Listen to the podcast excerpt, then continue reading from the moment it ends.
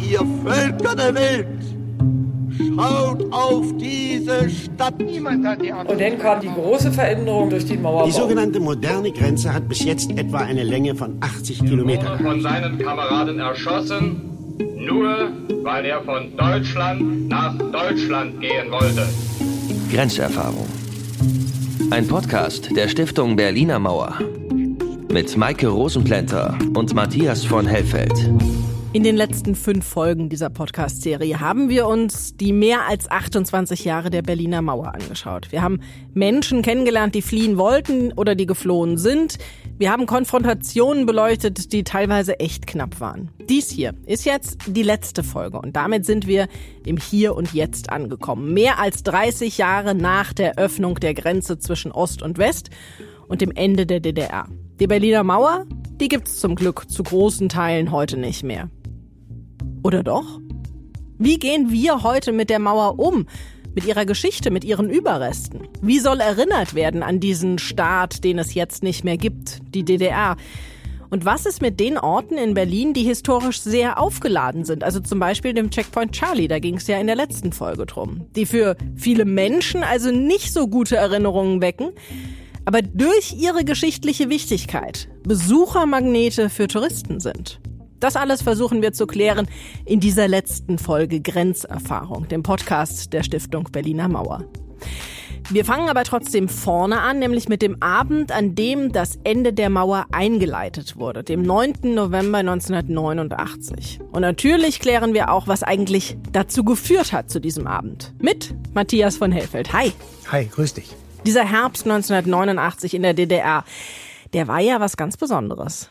Ja, zumal wenn man ihn von außerhalb betrachtet hat, da sah man auf einmal ganz viele Menschen demonstrieren und protestieren gegen das SED-Regime. Sie beriefen sich auf Michael Gorbatschow, den starken Mann in der UdSSR und dessen Glasnost und Perestroika. Und auf den Demonstrationszügen in den Straßen von Leipzig und anderswo hörte sich das so an. Jetzt oder nie, Demokratie, Freiheit für die Inhaftierten, Lobby, Hilfe so hört sich das bei uns in Deutschland an, aber es gab Oppositionsbewegungen und natürlich auch Demonstranten in anderen Ostblockstaaten. Die gesamte kommunistische Staatenwelt war in Aufruhr. Es gab immer mehr Menschen, die sich trauten, in der Diktatur ihre Meinung zu sagen, zu demonstrieren und auch vor polizeilicher Gewalt unter hohem persönlichen Risiko nicht zurückzuschrecken. Und je mehr es wurden, die sich trauten, desto mehr fühlten sich ermutigt, ebenfalls zu demonstrieren. Und viele DDR-Bürgerinnen und Bürger sind ja im Sommer 1989 in westdeutsche Botschaften geflohen, in anderen Ländern des Ostblocks, zum Beispiel in Prag. Da kannte man ja die Bilder. Diese Menschen, die durften dann in die Bundesrepublik ausreisen. Welche Wirkung hat das gehabt? Naja, das kann man sich ja gut vorstellen. Die DDR-Bürger haben das natürlich auch mitbekommen und auf einmal war eine Sogwirkung da auf diejenigen, die noch in der DDR waren und nicht wussten, wie sie am besten ausreisen könnten oder eben auch fliehen könnten. Tausende haben sich dann auf den Weg gemacht, zum Beispiel nach Budapest oder wie du gesagt hast, nach Prag. Die Bundesregierung in Bonn hat dann begonnen zu verhandeln. Sie hat Ausreisen erwirkt. Der Druck auf alle Beteiligten wurde dadurch erhöht und natürlich erhöhte sich auch die Hoffnung bei den Menschen in der DDR. Das war natürlich auch ein großes Thema im Westen. Im Herbst 1989 gab es immer mehr Schlagzeilen in den Nachrichten eben von Ausreiseanträgen von Bürgerinnen und Bürgern der DDR, die sich in den Botschaften versammelt haben. Und am 29. September 1989 ereignete sich dieser, sagen wir ruhig, historische O-Ton auf dem Balkon der deutschen Botschaft in Prag.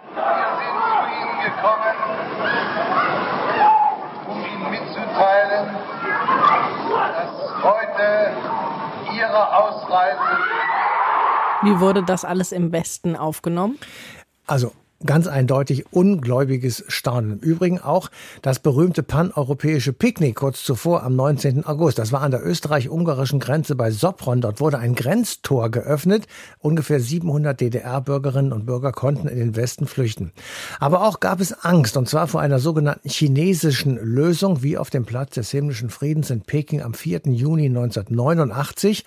Dort nämlich knüppelte das chinesische Militär eine studentische Demokratiebewegung nieder. Die Presse berichtete über 2600 Tote und 7000 Verletzte, also ein richtiges Massaker. Und von der Öffnung der Grenzen oder gar dem Abriss der Mauer war zu dem Zeitpunkt weder in West- noch in Ostdeutschland überhaupt die Rede. Aber je mehr Menschen demonstrierten und je länger das dauerte und desto größer auch das Interesse an den sogenannten Montagsdemonstrationen in einigen Städten in der DDR war, kam das eigentliche Ende der Mauer und damit auch das Ende der DDR näher. Und es passierte dann tatsächlich am 9. November 1989. Eine Politbürositzung hatte vorher stattgefunden. Dort wurde über eine neue Reiseregelung debattiert. Die sollte Privatreisen ins Ausland ermöglichen, ohne wie bisher notwendig eine Begründung. Das alles sollte ab dem 10. November gelten, aber Pressesprecher Günter Schabowski, der informierte die Weltpresse schon am Abend des 9. November von der neuen Regelung.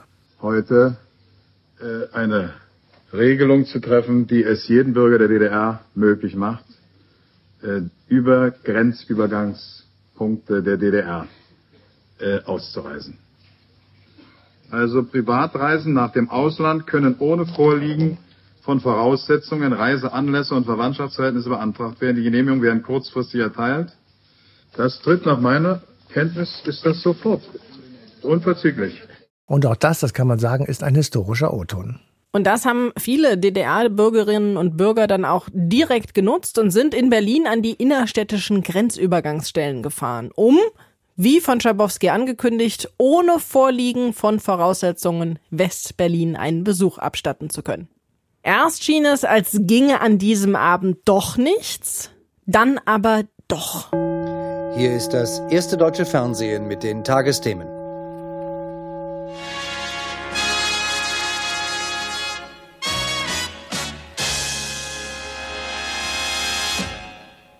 Guten Abend, meine Damen und Herren. Im Umgang mit Superlativen ist Vorsicht geboten, sie nutzen sich leicht ab. Aber heute Abend darf man einen riskieren. Dieser 9. November ist ein historischer Tag.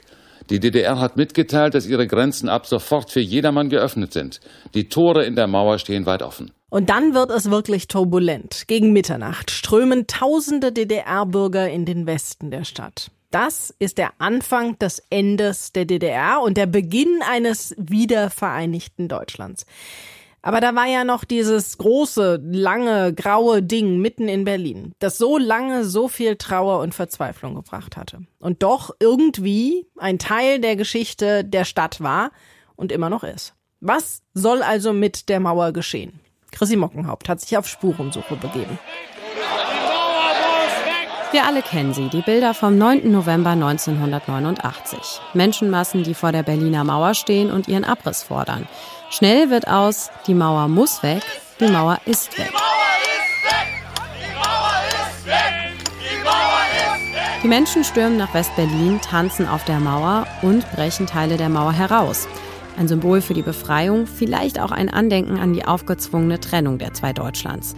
Doch nicht nur die sogenannten Mauerspechte, also einzelne Menschen mit Hammer und Meißel, brechen Stücke der Mauer raus.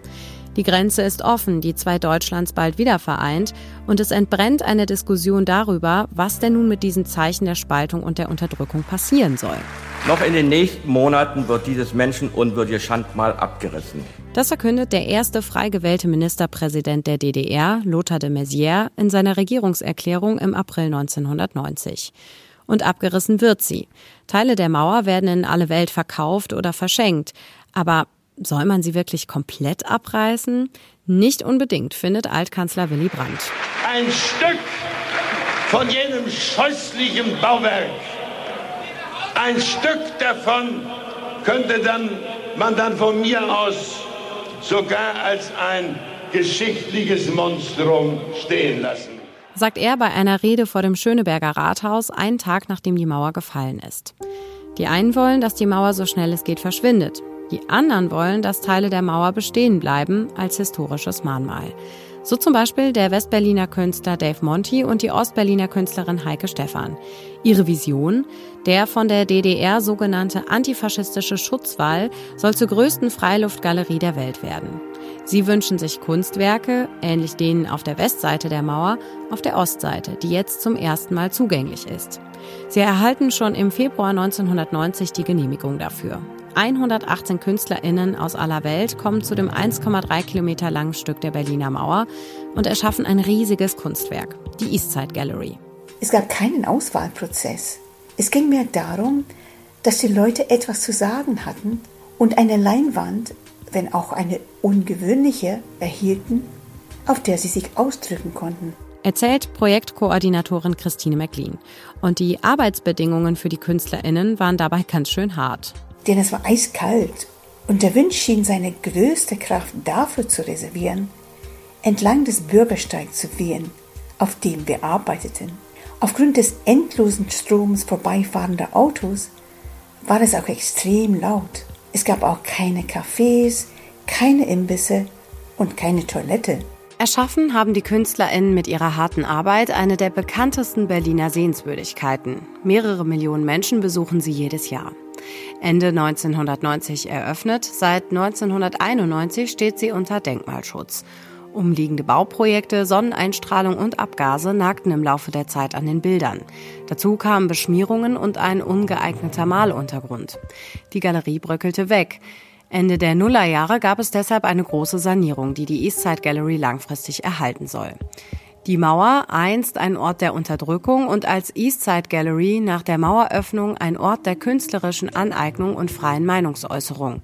Doch auch die Eastside Gallery wurde in Teilen versetzt, denn sie steht auf einem begehrten Bauareal. Heute befindet sich ein Bootsanleger für die Mercedes-Benz Arena im ehemaligen Grenzstreifen. Doch Überreste der Mauer finden sich natürlich nicht nur da. Der Verlauf der Mauer ist noch heute zu verfolgen. Allerdings muss man dafür auf den Boden gucken.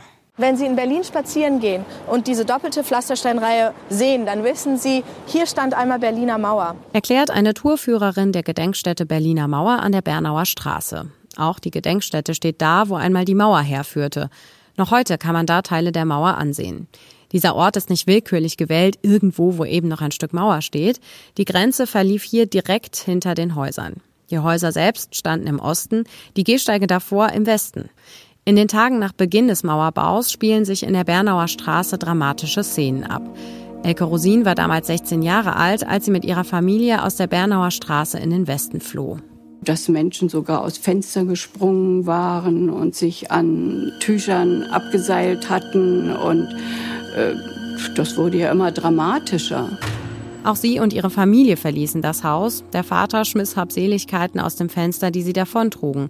Eine riskante Aktion. Nachbarn hatten dann schon aus den Ostberliner Häusern, die das beobachteten, hatten uns dann schon zugerufen und dann ganz speziell mein Vater gemeint, der soll doch die Wohnung mal so schnell wie möglich verlassen, denn äh, die Grenzpolizei, die kam ja nun auch schon von hinten an die Häuser rein. Elke Rosin und ihre Familie hatten Glück und kamen heil davon. Teilweise wurden Menschen aber bei der Flucht schwer verletzt. Auch die ersten Grenztoten gab es in der Bernauer Straße. 1990 begann hier der Abriss der Grenzanlagen. 1998 wurde die Gedenkstätte eingeweiht. Sie informiert über den ehemaligen Aufbau der Grenze und es gibt eine Kapelle als Erinnerung an die Versöhnungskirche, die an der Bernauer Straße stand und noch 1985 vom SED-Regime gesprengt wurde, um die Grenzanlagen dort weiter auszubauen. Orte wie diese muss es geben, findet etwa diese Besucherin. Das ist sehr wichtig, vor allem für die junge Generation, damit die auch weiß, wie es wirklich war früher. Man kann unsere Jugendlichen nicht nur aufklären, wie grausam dieses alles war. Und das ist meine Tätigkeit, das so authentisch rüberzubringen, wie die DDR wirklich war.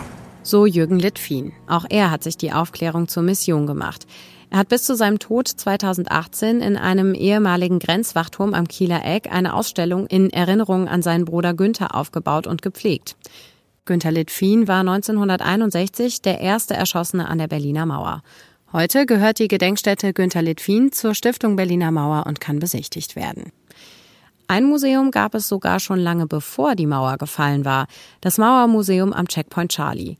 Hier befand sich damals eine der Grenzübergangsstellen in Berlin. Nur 80 Meter davon entfernt gründete Rainer Hildebrand das Mauermuseum, das schon ein Jahr nach dem Bau der Mauer, also 1962, eröffnet wurde. So nahe wie möglich am Unrecht sein, dort entfaltet sich die menschliche Größe am stärksten. Dass die Mauer zur Geschichte und zum Gedenken dazugehört, da sind sich die meisten einig. Aber die Mauer als Souvenir, hier wird's strittig. Eine Diskussion lösten zum Beispiel Heidi Klum und ihr Mann Tom Kaulitz aus. 2019 schenkte er ihr ein Mauerstück zum Geburtstag. Und zwar ein ganzes Stück, etwa ein Meter breit und mehr als drei Meter hoch. Das steht jetzt bei Tom und Heidi im Garten. Unter anderem die Fernsehmoderatorin Sarah Kuttner findet das geschmacklos. An dieser Mauer wurde geweint, patrouilliert, geschossen und gestorben. Sie steht für nichts Gutes, schreibt sie damals auf Twitter. Unklar ist, ob es sich wirklich um ein echtes Mauerstück handelt, genauso wie es bei den vielen kleinen Mauerstücken ist, die wir alle in Kiosken und Souvenirshops kaufen können und wie sie teilweise auch an Staatsoberhäupter oder andere politische Gäste verschenkt werden. Tatsächlich gab es dafür einmal echte Mauerstücke. Der Historiker Ronny Heidenreich sagte gegenüber Deutschlandfunk Nova allerdings im Jahr 2020, dass die Lager inzwischen leer seien. Laut ihm gibt es zwar noch echte Mauerstücke, die im Umlauf sind, vor allem aus Privatbesitz, aber auch wenn in Souvenirshops oft Zertifikate die angebliche Echtheit der dort verkauften Mauerstücke beweisen sollen, glaubt Heinreich, dass die meisten von ihnen selbst gebastelt sind. Mauerkauf ist Vertrauenssache. Wenn irgendjemand sagt, dass das originale Mauer ist, dann ist man auf diese Aussage angewiesen. Man kann nicht überprüfen, ob es sich tatsächlich um originale Berliner Mauer handelt. Grenzerfahrung. Wir bleiben noch ein bisschen bei dieser Frage, wie mit der Berliner Mauer umgegangen werden soll und sprechen mit Rainer Klemke, der ab 1991 in der Berliner Senatsverwaltung für kulturelle Angelegenheiten gearbeitet hat. Hallo, Herr Klemke. Hallo, ich grüße Sie.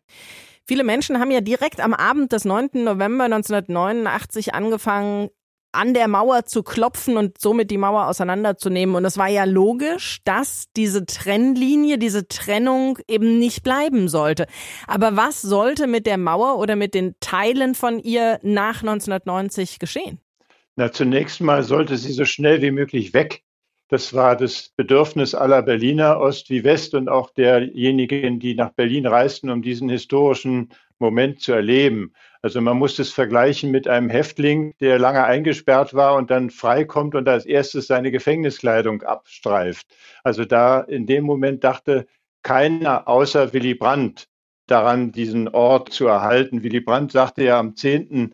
November übrigens, liebe Freunde, ein Stück von jenem scheußlichen Bauwerk, ein Stück davon könnte man dann von mir aus sogar als geschichtliches Monstrum stehen lassen, so wie wir seinerzeit nach heftigen Diskussionen unserer Stadt uns bewusst dafür entschieden haben, die Ruine der Gedächtniskirche stehen zu lassen. Und das setzte einen langsamen Prozess in Gang, der zunächst mal aufgegriffen wurde von Historikern und insbesondere von der Versöhnungsgemeinde, von Pfarrer Manfred Fischer, und der Historiker, der sich da besonders verdient gemacht hatte, war Dr. Helmut Trottnow, der damals beim Deutschen Historischen Museum gearbeitet hatte und der sich daran machte, Mauerteile zu sichern und einzulagern mit dem Problem, dass später die Denkmalschützer kamen, als wir sie wieder aufstellen wollten und sagten, die sind aber nicht mehr in situ und infolgedessen sind sie auch nicht mehr da aufzustellen. Aber das sind Probleme, die erst später kamen. Zunächst mal war es so, dass die Presse jeden Mauerdurchbruch, jeden Abriss von einem Mauerteil feierte. Da waren die Bezirksbürgermeister, die sich dann die Hände gaben über den ehemaligen Mauerstreifen und da war Musik dabei und Willkommensrufe. Aber die Kulturverwaltung stand und der Senat insgesamt stand eigentlich damals unter dem Rechtfertigungszwang, dass es nicht schnell genug ging, die Mauer zu beseitigen das, was heute noch von der Mauer übrig geblieben ist und die Stücke, die verkauft werden, das sind absoluten Touristenmagneten und gehen für großes Geld weg, zumindest eben diese Stücke. War damals schon klar, dass die Mauer in dieses Spannungsfeld geraten würde zwischen historischer Erinnerungskultur und Kommerzialisierung? Naja, die Kommerzialisierung ist ja immer ganz schnell dabei, nicht? Also die Mauerpicker, die sich selber ein Mauerteil eroberten und aus der Wand schlugen. Die waren stolz des Besitzes und dann kamen immer mehr Touristen und hatten keinen Hammer dabei und dann haben manche ihnen die geschenkt und dann später verkauft und dann wurde eine Industrie draus. Die Mauerteile sind ja Normbauteile für Silos eigentlich. Die gibt es tausend und hunderttausendfach gab es in der DDR. Insofern war es ein leichtes, die noch mal ein bisschen bunt zu besprühen und in kleine Stücke zu zerlegen, sodass man einen schwunghaften Handel damit treiben konnte. Aber es gab natürlich auch echte Mauerteile. Aber die Mauer, die hat ja einen Bedeutungswandel erfahren wie sonst nur ganz wenige Symbole. Sie ist ja vom Symbol des Schreckens, der Teilung, des Todesstreifens zu einem weltweiten Symbol geworden des Aufbruchs, der Überwindung einer Diktatur mit friedlichen Mitteln. Und von daher setzte natürlich auch das Bestreben ein, aus aller Welt ein solches Mauerteil insgesamt zu besetzen. Ich glaube, es gibt an 360 Städten der Welt gibt's Mauerteile mindestens. Da gibt es ein wunderbares Buch von der Bundesstiftung Aufarbeitung des DDR-Unrechtes, alle diese Mauerteile in aller Welt nochmal dokumentiert werden. Und es gab natürlich den Ran auf Berlin als Ort des Neuen, das neue Berlin, das sich dann aus dem Zwangskorsett der Mauer befreite und auch städtebaulich was völlig Neues schuf. Städtebaulich war es aber ja auch eine Herausforderung, das umzusetzen, was Willy Brandt gesagt hat, nämlich eben Teile der Mauer stehen zu lassen als Mahnung für weitere Generationen. Wie sollten diese Reste der Mauer in dieses Städtekonzept integriert werden? Dazu gab es eine Arbeitsgruppe unter meinem Vorsitz, wo alle zuständigen Senatsverwaltungen vertreten waren, wo die Opferverbände vertreten waren, wo Historiker von den verschiedenen historischen Einrichtungen vertreten waren, die ein Gesamtkonzept erarbeitet haben und die den einzelnen Orten der Mauer, es gibt ja ganz verschiedene Orte mit verschiedenen Bedeutungen, solche Bedeutungen zumaß. Das waren insgesamt fünf Punkte. Erstens der internationale Ort der Berliner Mauer, das sollte der Checkpoint Charlie sein. Das war ja der Ausländerübergang und die Panzerkonfrontation, der fast zum Dritten Weltkrieg geführt. An dieser Stelle, dort wollten wir und wollen wir immer noch ein Museum des Kalten Krieges errichten. Zweitens, der nationale Ort, der war das Brandenburger Tor. Wir erinnern uns an das Wort von Richard von Weizsäcker. Solange das Brandenburger Tor zu ist, ist die deutsche Frage offen. Und drittens, der berlinische Ort der Mauer ist die Bernauer Straße, zweifellos, weil hier fast alle Arten von Mauerkonflikten, Tunnels, Mauerdurchbrüche, Todesfälle, Erschießungen sowohl von Flüchtlingen als auch von Volkspolizisten stattgefunden haben und weil natürlich die Bilder vom Mauerbau an der Bernauer Straße begonnen hat, um die Welt gegangen sind. Viertens, gab es den Ort der historischen Schichten äh, an der heutigen Stiftung Topographie des Terrors, wo Fluchten stattgefunden haben, wo die verschiedenen Schichten von der Weimarer Republik über die NS-Zeit, also Prinz-Albrecht-Palais und dann das Haus der Ministerien der DDR im ehemaligen Luftwaffenministerium von Göring.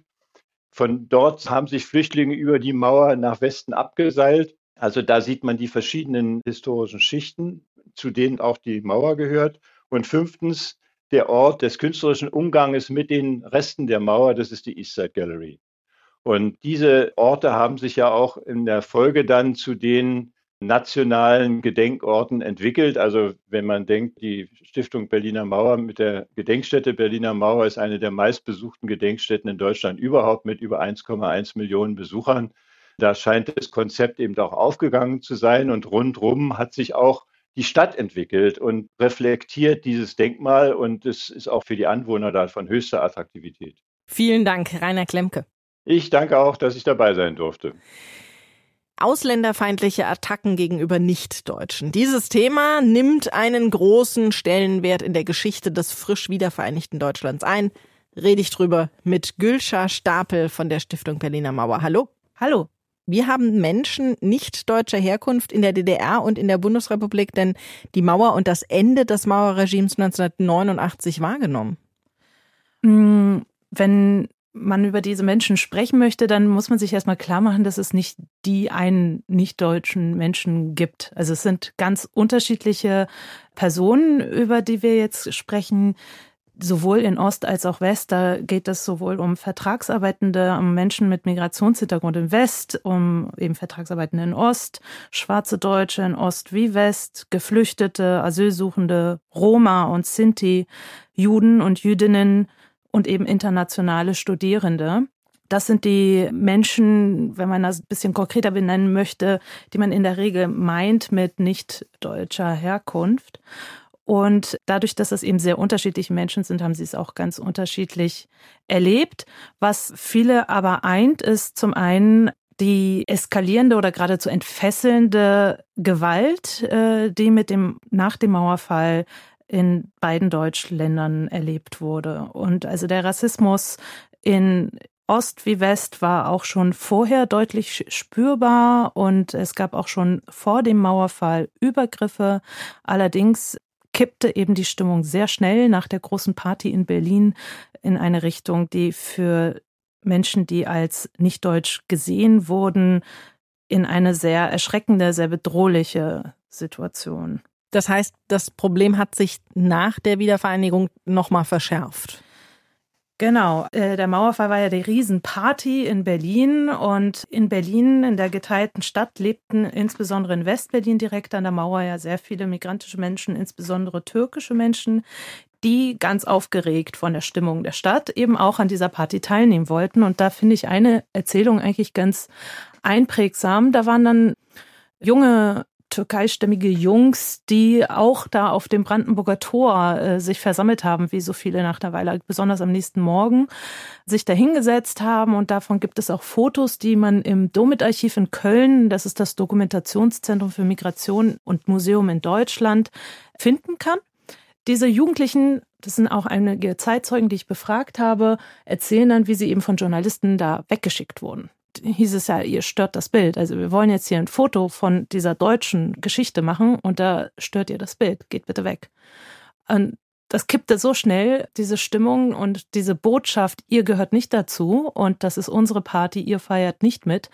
Das hat sich sowohl medial, also in der türkischsprachigen Presse, als auch eben im Kommunikativen schon ziemlich verbreitet, so als Erfahrung. Und das, was danach kam, das war eben dieser nationale Taumel, der entfesselte förmlich wirklich die Gewaltbereitschaft und alles, was danach kam. Das beginnt mit Rostock-Lichtenhagen, Hoyerswerda, Solingen und Mölln, das sind eben nicht nur Städte für Menschen, die von Rassismus in Deutschland betroffen sind, sind das eben Referenzmomente der absolut eskalierenden Gewalt, was sich traumatisch ins Gedächtnis eingeprägt hat, aber eben in der offiziellen Erinnerung nicht so richtig Platz gefunden hat. Sie haben einige der großen rassistischen Anschläge nach der Wiedervereinigung eben genannt. Äh, Hoyerswerda war 91, Rostock-Lichtenhagen 1992, Mölln auch 92 und Solingen dann 93. Wie haben die Menschen nicht deutscher Herkunft diese rassistischen Anschläge erlebt?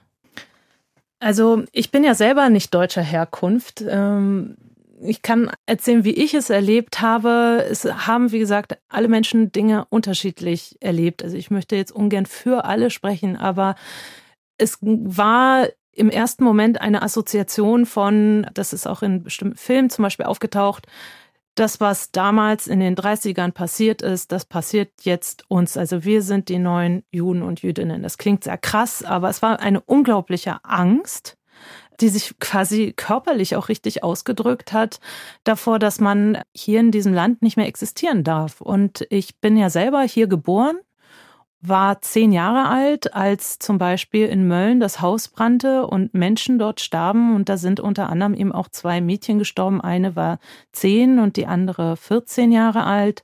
Ich war auch unmittelbar von dieser Erzählung betroffen.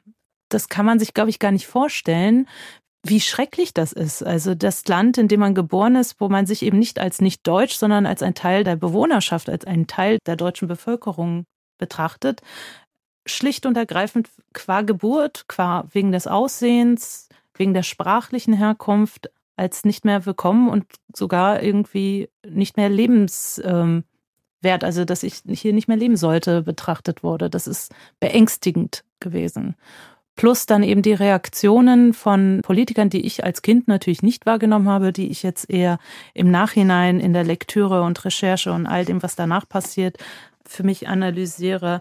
Das muss auch für gerade Erwachsene zu der Zeit nochmal eine zusätzliche Traumatisierung gewesen sein. Fehlende politische Solidarität und auch fehlende Einbeziehung von Opfern dieser Anschläge oder geradezu auch wie bei den NSU-Morden spät jetzt vor kurzem sozusagen die unter Verdachtstellung von Menschen, die eben Opfer rassistischer Gewalt waren, als äh, Menschen, die es fast sogar schon selbst verursacht hätten. Oder das ist empörend. Und entsprechend gibt es heutzutage eben so selbstorganisierte erinnerungskulturelle Bewegungen und Aktivismus, Buchprojekte, Online-Videoprojekte, die versuchen, diese ganze Geschichte jetzt im Rückblick nach 30 Jahren zu verarbeiten und zu sagen, hey, darüber wird hier zu wenig gesprochen, es wird zu wenig in der Erinnerungskultur verknüpft. Es findet eine Hierarchisierung vom Opfergedenken statt und das Thema Rassismus taucht nicht auf.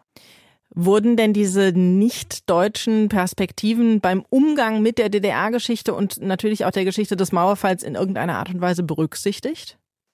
Nein, eindeutig nicht. Da gibt es sozusagen auch eine etwas kompliziertere Geschichte, weil diese nicht-deutschen Perspektiven, das ist ja das, was wir als nicht-deutsch erachtet haben oder wir, ich ja in dem Falle nicht, aber da gab es eine Zeit lang sozusagen das Bedürfnis, jetzt auch mal marginalisierte Perspektiven zu befragen, sich vor Opfer zu stellen, und von den Migranten zu sprechen sozusagen oder von den rassistisch verfolgten Menschen und wie war es eigentlich für die?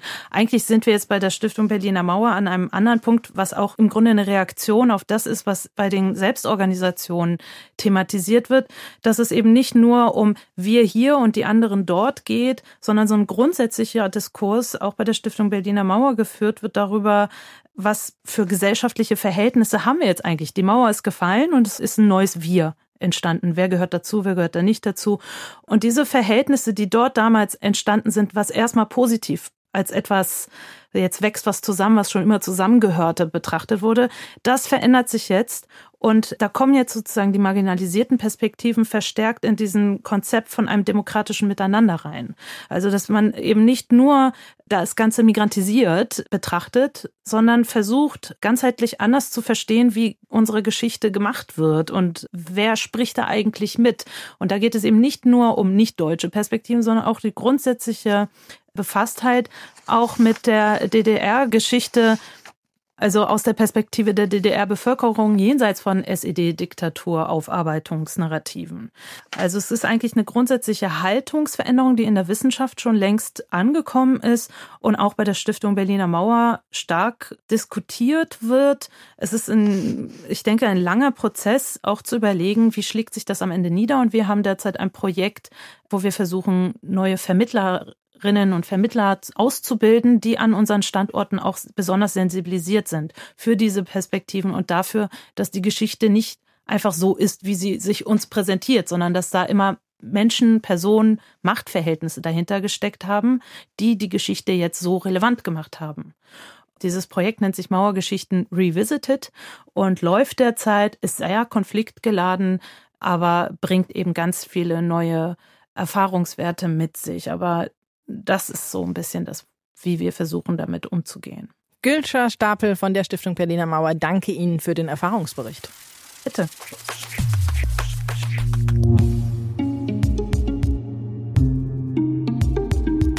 Matthias, in diesem Podcast Grenzerfahrung geht es ja um die Berliner Mauer und ihre Geschichte. Und es gibt ja auch heute noch Teile der Mauer zu sehen. Ja, und zwar am deutlichsten an der East Side Gallery. Die ist zwischen Ostbahnhof und Oberbaumbrücke in Berlin-Friedrichshain etwa 1,3 Kilometer lang.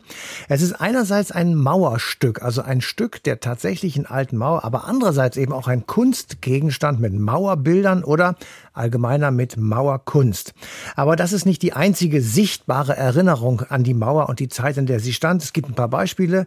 Es gibt ein Band aus Pflastersteinen entlang des Verlaufs der Mauer. Es gibt den Mauerweg zum Wandern und Radfahren auf dem alten Postenweg.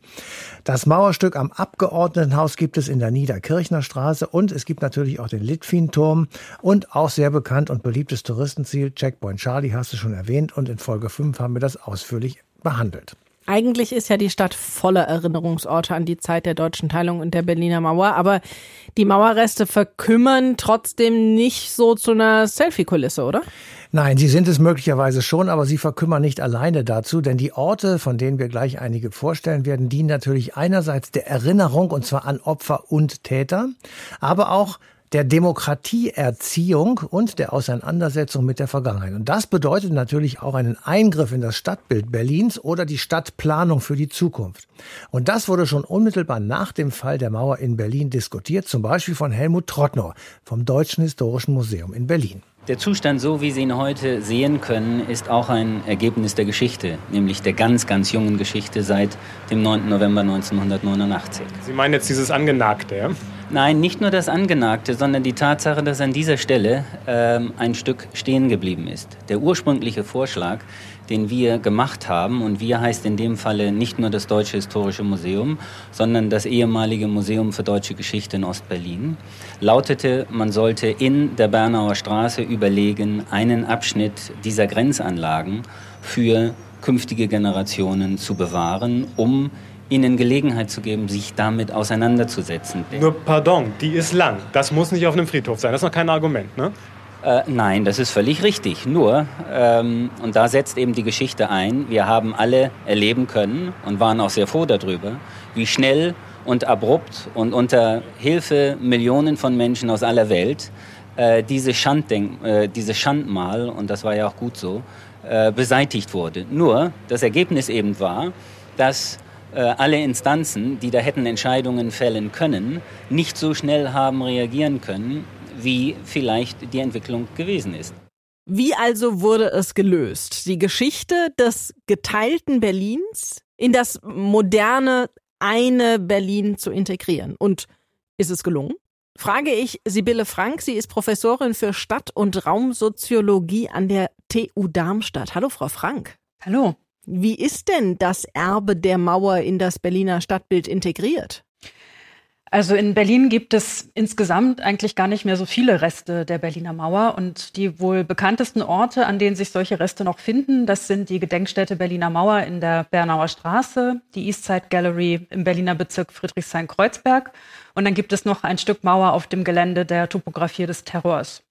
Und das Besondere an diesen drei Orten ist, dass dort eben nicht nur so einzelne Mauersegmente stehen geblieben sind, sondern dass die Mauer an ihrem originalen Standort und das eben auch über einige hundert Meter in ihrem ursprünglichen Verlauf erhalten wurde.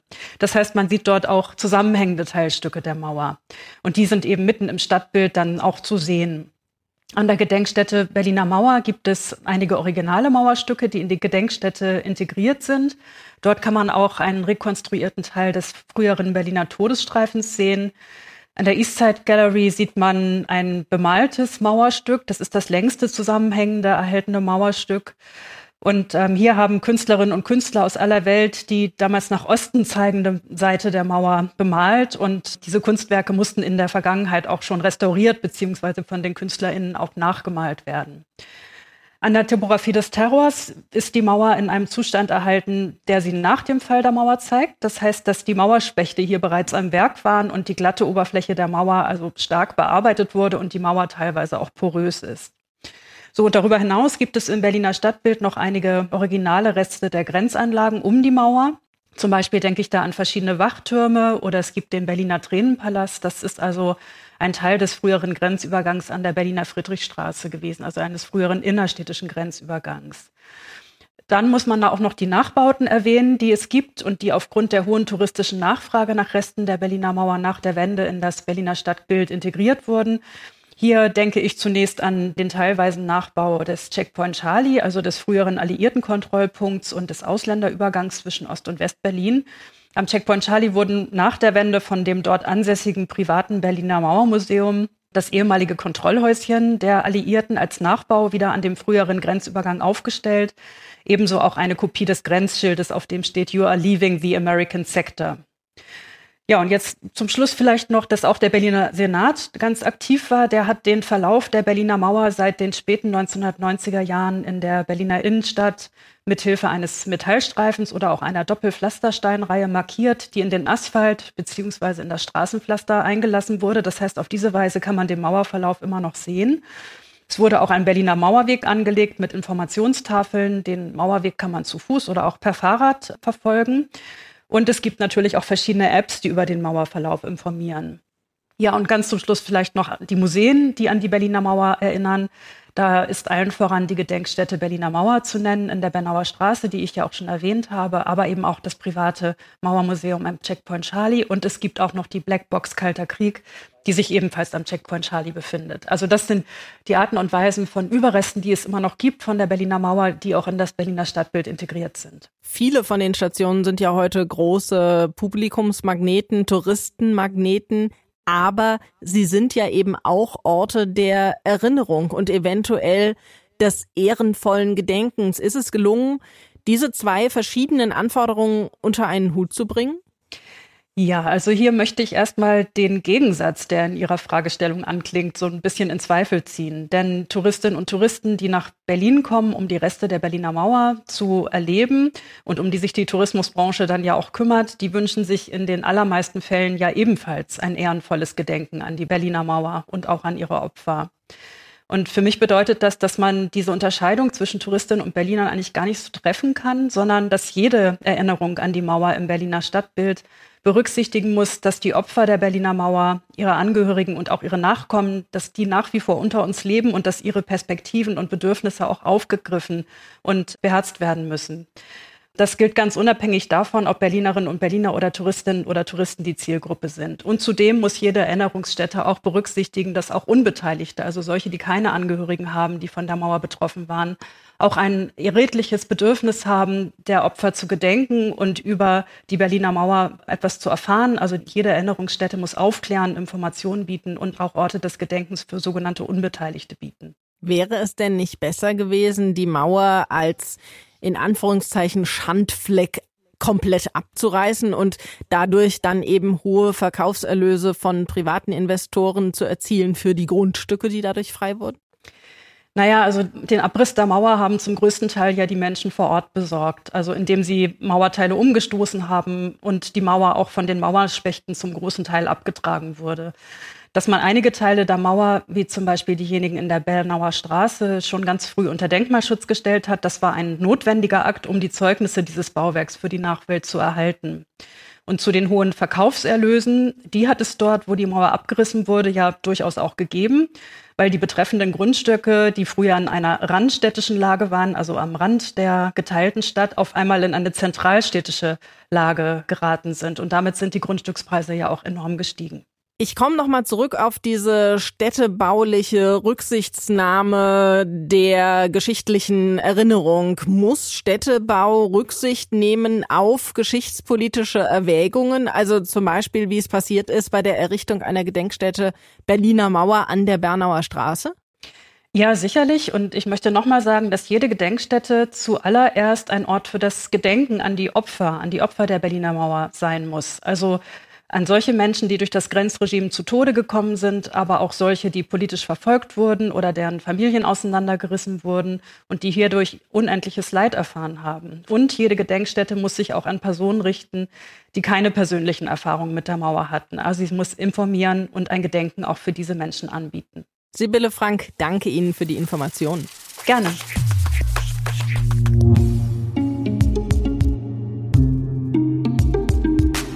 Natürlich hat das Verschwinden der Mauer für die Deutschen in West und Ost eine besondere Bedeutung. Aber Matthias, wie war das für die vielen Menschen, die nicht in Deutschland geboren waren, die aber hier gelebt haben? Wie haben die den Fall der Mauer erlebt? Naja, da kann man natürlich sagen, die haben das ganz anders erlebt und zwar wirklich ganz anders. Sie waren emotional natürlich nicht so betroffen wie die Deutschen. In der DDR lebten zu der Zeit sehr viele Vertragsarbeiter aus unterschiedlichen Ländern, etwa aus Kuba oder aus Vietnam oder Flüchtlinge aus Chile und anderen befreundeten Ländern. Und für diese Menschen hatte der Fall der Mauer eine andere Qualität.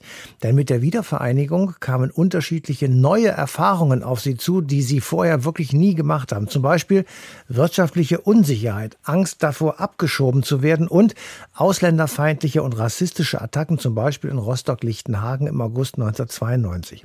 Und auf einmal standen all diese Menschen in Konkurrenz zu den Männern und Frauen aus dem Westen der Bundesrepublik, der neuen gesamtdeutschen Bundesrepublik.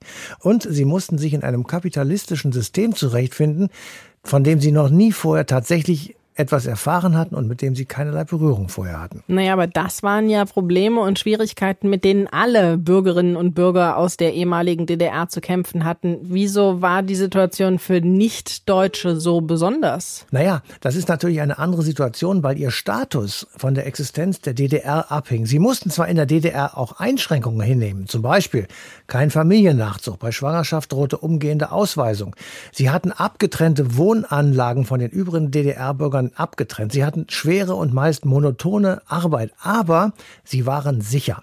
Aus Polen kamen aus diesem Grunde etwa jährlich 30.000 Arbeitnehmer in die DDR. 1989, also zum Zeitpunkt des Falls der Mauer, lebten circa 190.000 Ausländer in der DDR, also etwa ein Prozent der Gesamtbevölkerung. Und davon waren circa 94.000 Vertragsarbeiter. Was ist mit denen dann geschehen? Die Bundesregierung hat die Verträge, die sie natürlich mit den Behörden der DDR geschlossen haben, aufgelöst. Die meisten von ihnen mussten in ihre Heimat zurück. Nur ganz, ganz wenige konnten im wiedervereinigten Deutschland bleiben. Und das bedeutete natürlich massive Einschnitte ins Leben dieser Menschen. Zum Beispiel 20.000 Vertragsarbeiter gab es aus Mosambik in der DDR und dort streiten sie bis zum heutigen Tage um ihre noch ausstehenden Löhne. Man nennt sie Mad Germans mit Doppelbedeutung. Verrückte Deutsche oder gemacht in Deutschland. Kommen wir aber mal wieder zurück auf den Ist-Zustand und den könnt ihr natürlich in Berlin sehen, ist ja ganz klar. Wenn ihr also mal durch die Stadt lauft, dann werdet ihr ganz automatisch an Orten vorbeikommen, die mit der Mauer in Verbindung stehen. Und genau das macht unsere Berlin-Reporterin Grit Eggerichs jetzt und nimmt uns mit auf Spurensuche. Hallo Maike. Für diese Folge bin ich mit dem Fahrrad unterwegs und guck mal, was von der Mauer und vom Grenzstreifen noch übrig geblieben ist. Mehr als 30 Jahre nachdem die Grenztruppen der DDR alles abgeräumt haben. Alle Betonteile, die Fahrzeugsperren, die Wachtürme eben. So viel wie möglich von dem, was mit der Mauer irgendwie zu tun hatte. Ich stehe jetzt hier mitten in Kreuzberg in der Nähe der Spree und hier steht so eine, ja, also ein sehr improvisiertes Haus, zusammengesetzt aus allen möglichen Teilen. Auf alten Bildern kann man im Hintergrund die Mauer sehen. Der Baubeginn dieser Bude war 1983, also als die Mauer noch einige Jahre stehen würde. Das wusste ja damals noch niemand, dass das nichts für die Ewigkeit ist. Osman Kalin, sogenannter Gastarbeiter in West-Berlin, türkeistämmig, hat sich hier aus allen möglichen gefundenen Dingen eine Bude gezimmert. Erst hat er einen Garten angelegt, dann diese Bude. Und dass die West-Berliner Polizei diesen wilden Bau ohne Baugenehmigung, ohne Grundbesitz nicht sofort unterbunden hat, das lag eigentlich nur daran, dass der Grund und Boden rechtlich zu Ost-Berlin gehörte. Die Mauer, die stand hier nämlich so ein bisschen zurückgesetzt hinter der eigentlichen Grenze. Und so entstand diese, ja, diese Brache, die Osman da entdeckt hat und wo er gedacht hat, die nehme ich mir mal.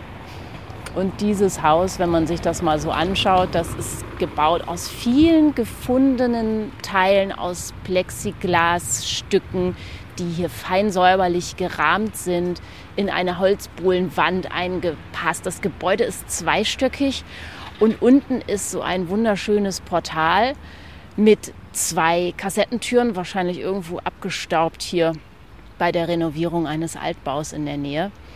Die Frage ist ja, warum steht dieses Haus heute überhaupt noch? Warum haben zum Beispiel die DDR-Grenztruppen den Mann nicht vertrieben?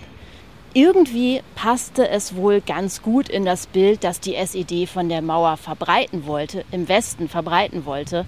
Ein eigentlich humanes, harmloses Bauwerk, das jede und jeder bemalen durfte und wo so ein kleines buntes Häuschen, gebaut von einem türkischen Migranten, eben auch einfach stehen durfte.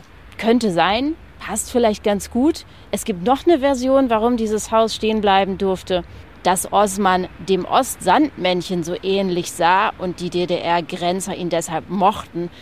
Der Osman hatte nämlich so einen runden Bart ums Kinn und immer eine Kappe auf. So richtig Schwierigkeiten hat Osman eigentlich erst nach der Vereinigung bekommen.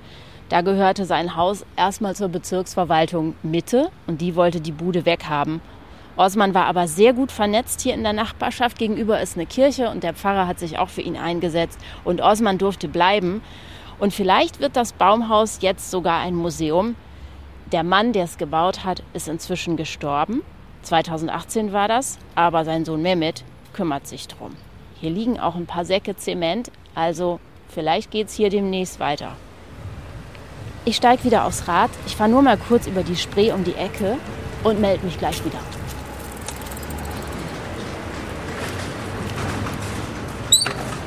So, jetzt stehe ich hier an der Eastside Gallery, wo 1990 etwa 100 Künstler die Rückseite, also die Ostseite der Berliner Mauer angemalt haben mit ihren eigenen Gemälden. Und ich treffe hier Günter Schäfer, der hier damals auch gemalt hat. Hallo, Herr Schäfer. Guten Tag. Schön, dass Sie da sind. Wir stehen ja auch direkt hier vor Ihrem Bild. Und mir fällt vor allem, wenn wir jetzt ganz nah dran stehen, fällt mir auf, dass da sehr viel schwarz-rot-gelb ist, aber auch sehr viel blau. Ja, das Bild setzt sich zusammen aus einer Flaggenkombination zwischen der deutschen und der israelischen Flagge. Sie haben es auch nicht zu diesem Anlass des Mauerfalls gemalt, sondern zu einem anderen Anlass, oder? Das ist richtig. Ich hatte das Bild zum 9. November 1988 präsentiert. Das war die 50. Wiederholung der Reichskristallnacht. Ah, zum Glück war es keine Wiederholung, sondern nur ein Jahrestag, ne? Es war Jahrestag. Und dann fiel ja extrem überraschenderweise die Mauer, beziehungsweise sie fiel, naja, also erstmal ging ein Grenzübergang auf und plötzlich konnte man hin und her zwischen beiden Seiten. Und dann hörte man hier in Berlin sehr viel Klopfen und Hämmern von den Leuten, die sich ihr eigenes Stück an der Mauer sichern wollten, so ein Brocken. Aber Sie haben was anderes gemacht. Sie haben die Mauer sozusagen als Leinwand genutzt. Wie kam es dazu? Ja, das damalige Novum war, dass man die Mauer von der Ostseite bemalen sollte. Von der ähm, Westseite wäre das kein großes Ding gewesen, weil es sowieso schon die größte Leinwand der Welt darstellte. Ich war einer der Ersten, nicht der allererste, aber wir hatten zu Beginn auch nicht vor, die größte Open-Air-Galerie der Welt zu kreieren. Mein Bild war das erste fertiggestellte. Darauf da ist ja dann doch nochmal ein Superlativ. Habe ich acht gegeben? Sie haben ja inzwischen dieses Ihr Gemälde hier äh, mehrfach überarbeitet, also repariert im Grunde genommen, weil Leute was drüber geschmiert haben, Graffiti drauf gemalt oder andere kleinere Gemälde drauf gemalt. Das fanden Sie, glaube ich, nicht so gut, aber man hätte es auch einfach so lassen können, oder? In 31 Jahren habe ich das Bild 62 Mal rekonstruiert. 62 Mal ist extrem viel. Ja. Hatten Sie Helferinnen und Helfer? Anfänglich nicht, aber die letzten acht bis zehn Jahre bin ich zu aktionistischen Ausbesserungsaktionen übergegangen, dass ich mir Leute eingeladen habe, Passanten oder Touristen, die auch mal mithelfen wollten. Sie haben damals 1990 auf diese raffe Betonwand gemalt, so wie sie eben war. Dann wurde sie restauriert 20 Jahre später. Sie haben das Gemälde nochmal drauf gemalt. Viele andere Künstler haben da mitgemacht. Aber es ist nicht mehr diese Aktionskunst von 1990. Es ist etwas anderes, oder? Ist das wirklich Denkmalpflege? Die Mauer würde heute nicht mehr stehen. Sie wäre einfach, äh, da sie nicht für 100 Jahre gemacht war, in sich eingefallen. Und eine der tollsten und beliebtesten Touristenattraktionen in Berlin wäre nicht mehr vorhanden. Das wäre schon schade. Das wäre sehr schade. Herr Schäfer, ich danke Ihnen für Ihre Zeit. Schön, dass wir hier sprechen konnten vor Ihrem Bild. Alles Gute und ich würde mal sagen, bis zur nächsten Restaurierung. Ich helfe dann auch gerne mit. Okay, ich werde mich melden. Und über die Eastside Gallery spreche ich jetzt auch mit Anna von Arnim Rosenthal von der Stiftung Berliner Mauer. Hallo. Hallo.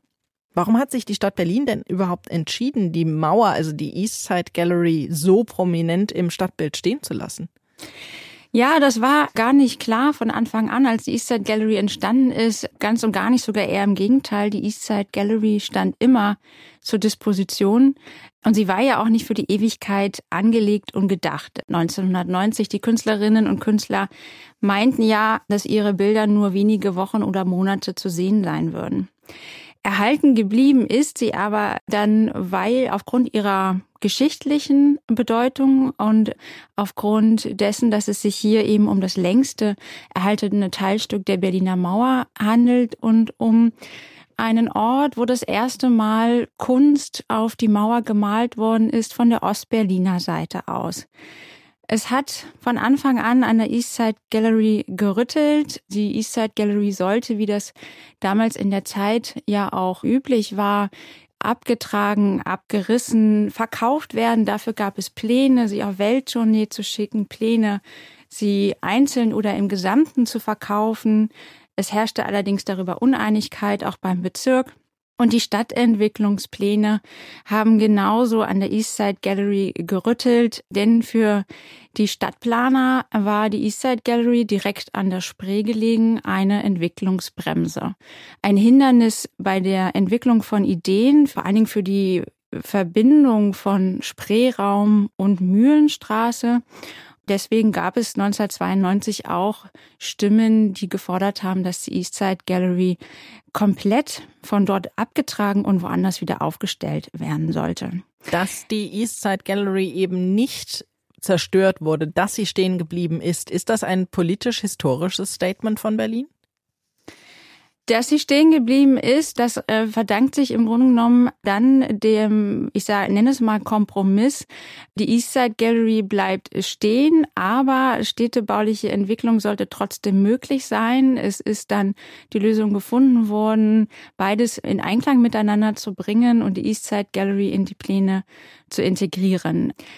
Die Idee einer Versetzung, der ist vehement damals widersprochen worden, weil die Eastside Gallery an einem anderen Standort nicht die geschichtliche Bedeutung hätte transportieren können, ähm, die natürlich standortgebunden ist. Und die Eastside Gallery ist für Berlin an dem Ort auch deshalb so wichtig, weil sie ja ähm, symbolhaft steht für den Fall der Berliner Mauer, für diese Euphorie auch 1990 für die Hoffnung, die mit dem Mauerfall und mit der friedlichen Überwindung der SED-Diktatur verbunden war.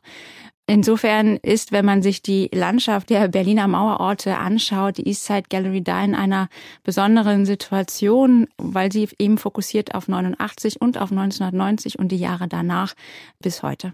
Welche Rolle spielt die Eastside Gallery denn heute in der Berliner Stadtgeschichte? Ja, heute in der Berliner Stadtgeschichte ist die Eastside Gallery eben der Ort, der steht für Mauerfall und Vereinigung und Transformationsprozess. Es ist der Ort mit dem längsten erhaltenen Teilstück.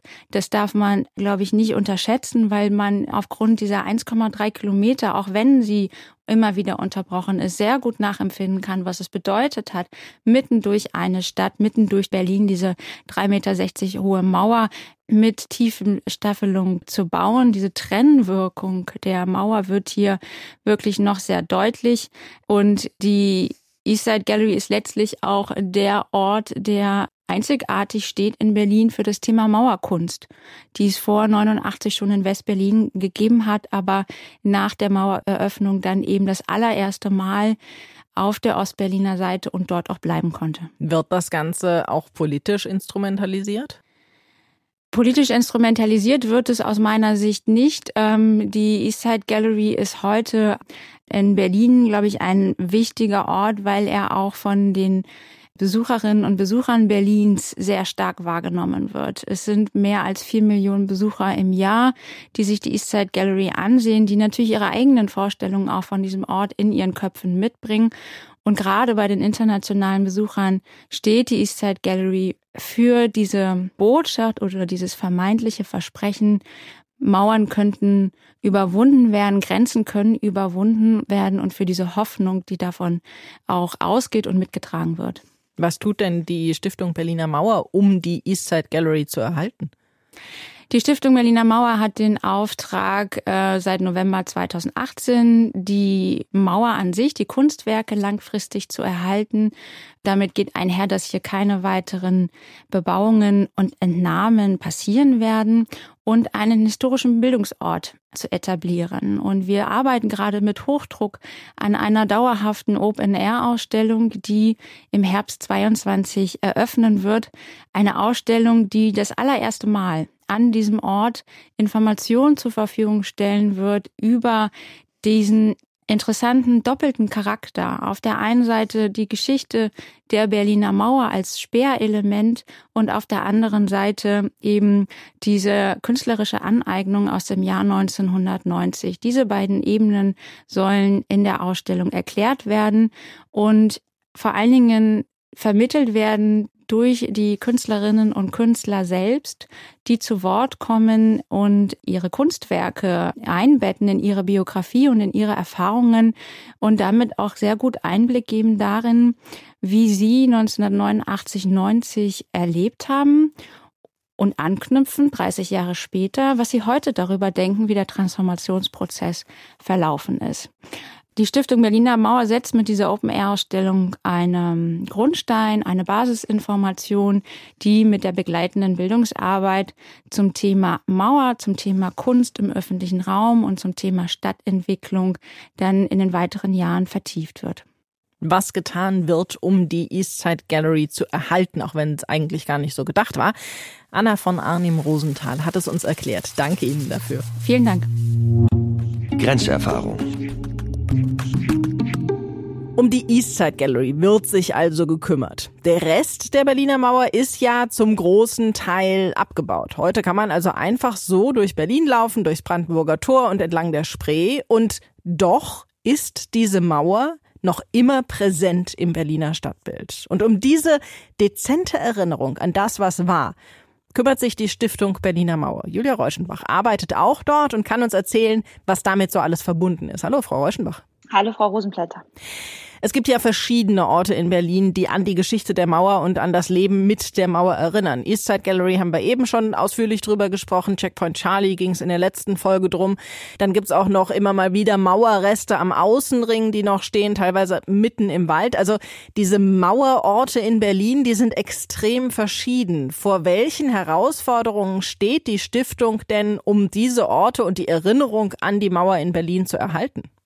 Ja, im Grunde liegt die größte Herausforderung in dem, was Sie gerade schon beschrieben haben, nämlich in der Unterschiedlichkeit der Orte. Also wir haben einerseits Orte, die ich würde sagen, fast Massentourismusorte sind. Und dazu gehören insbesondere die Eastside Gallery und der Checkpoint Charlie mit über vier Millionen BesucherInnen pro Jahr. Und wir haben andererseits fast gänzlich unbekannte Orte, wo man also wirklich fast detektivisch sich auf die Suche machen muss nach Mauerspuren und es oft auch nicht einfach ist, diese Orte im wahrsten Sinne des Wortes zu verorten. Also welche Funktion hatten sie denn in den Grenzanlagen? Wo genau war jetzt hier Osten und Westen? Und das macht sie eben ja in der Vermittlung nicht einfach. In unserer Stiftung ist es ja so, nicht alle Mauerorte Berlins gehören zu unserer Stiftung. Also wir besitzen offizielle Standorte, von denen ganz viele in diesem Podcast auch schon besprochen oder vorgestellt wurden. Und ähm, wir bemühen uns eben zum Beispiel durch die Zusammenarbeit mit anderen Partnern, etwa mit Grün Berlin, sowas wie den Mauerradweg und andere ja, weniger bekannte Mauerspuren trotzdem zu dokumentieren, einerseits, und auch in unserer Vermittlungsarbeit zu berücksichtigen, zum Beispiel in Ausstellungen oder in Bildungsangeboten, eben auch diese weniger bekannten Mauerorte sichtbarer zu machen. Und was dabei besonders wichtig ist, ist eben auch sichtbar zu machen, dass es ich sag mal, etablierte Orte gibt, also Orte wie zum Beispiel die Gedenkstätte Berliner Mauer an der Bernauer Straße, die auch einen nationalen Gedenkauftrag hat und dass es andererseits aber auch Orte gibt, die ja noch in so einem Wandlungsprozess sind. Also insbesondere sowas wie der Checkpoint Charlie ist zum Beispiel ein Ort, der von vielen Berlinerinnen und Berlinern, man kann fast sagen, als eine Art Unort wahrgenommen wird. Also ein Ort, der sehr touristisch ist, sehr kommerziell geprägt und wenig bis gar nichts mit dem zu tun hat, was damals tatsächlich an diesem Ort stattgefunden hat oder wie dieser Ort einst aussah. Und insofern geht es für uns in der täglichen Arbeit in der Stiftung auch immer darum zu fragen, mit welchen Erwartungen kommen eigentlich Besucherinnen zu diesen Orten hin und wie gehen wir mit diesen Erwartungen einerseits um und andererseits eben auch mit dem, was die Orte in ihren Zeitschichten, in ihrem Wandel über die Jahrzehnte hinweg heute noch zeigen? Und wie bringen wir das in unserer Arbeit zusammen? Wie geht die Stiftung denn mit diesen Erwartungen um? Die größte Herausforderung ist vielleicht, dass äh, die meisten Menschen zu uns kommen und suchen im Grunde Bestätigung für ihre schon bestehenden Vorstellungen. Also wenn man zum Beispiel mal an sowas denkt wie diesen Mythos der sich gegenüberstehenden Panzer am Checkpoint Charlie, dann begegnen die BesucherInnen heute dort einem rekonstruierten, also einem nachgebauten Grenzerhäuschen, das bei weitem nicht sozusagen die Dimensionen und das Tatsächliche darstellen kann, wie dieser Grenzübergang, dieser Kontrollpunkt einst aussah. Aber sie suchen im Grunde nach ja, bestätigenden Bildern für die Bilder, die sie schon mitbringen, die übrigens sehr häufig auch durch Medien, also zum Beispiel durch Spielfilme, Kinofilme oder ähnliches geprägt sind. Und diese Erwartung aufzunehmen, also zu fragen, was sind die Vorstellungen, mit der Menschen zu unseren Orten kommen und womöglich dann diese Vorstellungen aber auch zu irritieren oder zu brechen, indem wir eben den Ort, ich sag mal, in seiner Komplexität freilegen, das ist eigentlich die größte Herausforderung unserer Arbeit. Also, wenn ich das vielleicht mal an ein, zwei Beispielen erklären kann, was alle BesucherInnen meines Erachtens eint, ist, dass sie kommen wegen der Mauer. Also die Mauer ist wirklich das zentrale Objekt. Es geht darum, diese Mauer mal gesehen zu haben, davor gestanden, sie angefasst zu haben. Und dann wiederum geht es aber im nächsten Schritt schon um die Frage, was assoziiere ich jetzt damit? Und wenn wir jetzt zum Beispiel mal an die Eastside Gallery denken, dann gibt es ganz viele Menschen, die die Kunstwerke dieses Mauerstücks zum Beispiel an der Bernauer Straße suchen, wo die aber ja gar nicht zu finden sind, sondern sieben Kilometer entfernt an einem ganz anderen Abschnitt der Mauer und die auch oft gar nicht wissen, dass diese Bilder heute, die wir heute auf der Mauer finden, gar nicht mehr die Bilder sind, die 1990 gemalt werden wurden und die auch nicht wissen, dass diese Malaktion 1990 jetzt nicht so ein Übernacht-Spontanitätsmoment war, sondern dass das eine sehr geplante und auch vor allen Dingen eine genehmigte Aktion gewesen ist. Und daran kann man schön erklären, was unsere Aufgabe ist oder worin wir unsere Aufgabe sehen, nämlich diese Bilder, diese Wünsche und Erwartungen aufzunehmen, aber sie eben auch mit unserer wissenschaftlichen Arbeit und mit unseren Forschungen zu den Orten zusammenzubringen und im Zweifel eben auch diese Bilder ein bisschen ja zu irritieren und klar zu machen. Und das ist, finde ich, eine ganz wichtige Botschaft, wenn man sich das Gedenken an die Zeit der Teilung in Berlin anschaut, dann ist es klar zu machen, dass die Mauer an ganz vielen Orten der Stadt komplett unterschiedlich aussah und dass sie eben nicht einfach nur auf das reduziert werden kann, was viele als Bild mitbringen, nämlich die sogenannte Grenzmauer 75. Das sind also diese 3,60 Meter hohen Betonelemente, die wir auch von den Bildern 1989 vom Mauerfall kennen, sondern dass die Mauer ganz unterschiedliche Gesichter hatte und dass ihr Ausbau ein Prozess war. Und allein diese Infos sind im Grunde schon ergänzen oder kontextualisieren zu den Bildern, mit denen Menschen zu unseren Orten kommen.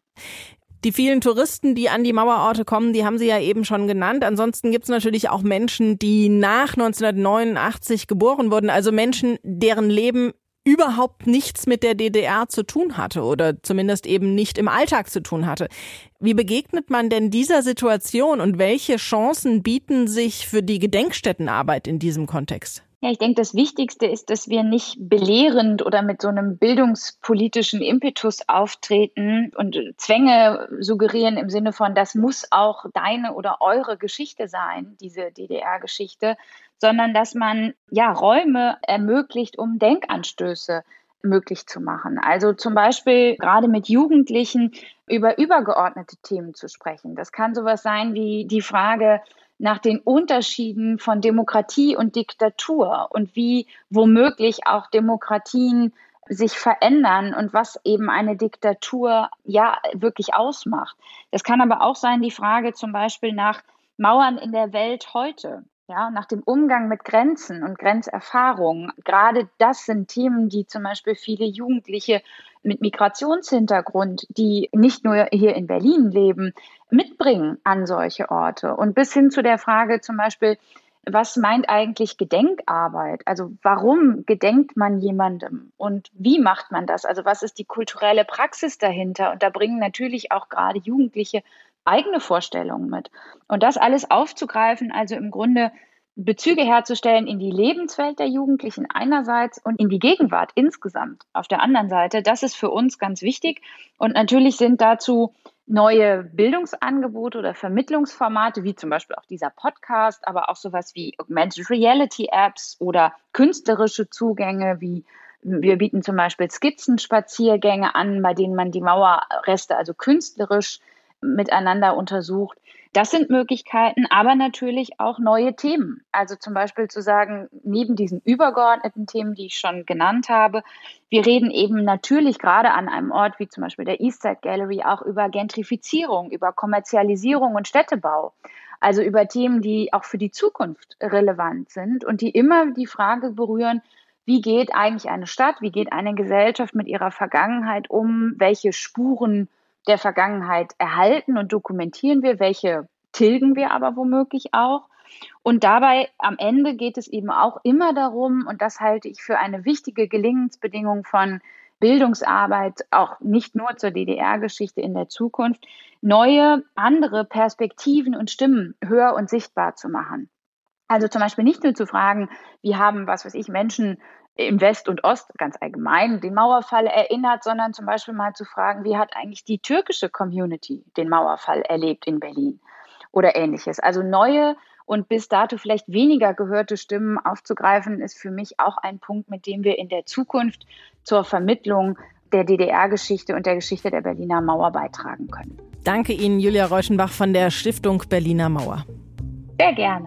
Und das war sie, die letzte Folge Grenzerfahrung, dem Podcast der Stiftung Berliner Mauer. Wir hoffen, ihr konntet ein bisschen was an Informationen mitnehmen. Vielleicht konnten wir euch ja sogar Lust machen, mal selbst an diese Mauerorte in und rund um Berlin zu gehen. Es war auf jeden Fall schön, dass ihr dabei wart. Macht's gut. Grenzerfahrung. Die Podcast-Serie der Stiftung Berliner Mauer wurde gefördert durch die Bundesbeauftragte für Kultur und Medien. Alle Folgen sind abrufbar unter www.stiftung-berliner-mauer.de. Ihr findet uns auch auf Facebook und Instagram. Redaktion Matthias von Hellfeld, Maike Rosenplenter, Chrissy Mockenhaupt, Grit Eggerichs. Produktion Verena Bar, Andreas Fulford. Musik Alexander Stojanov. Archiv Lysette Lafine Holger Klein. Sprecher Markus Sven Reinbold. Verantwortlich Julia Reuschenbach.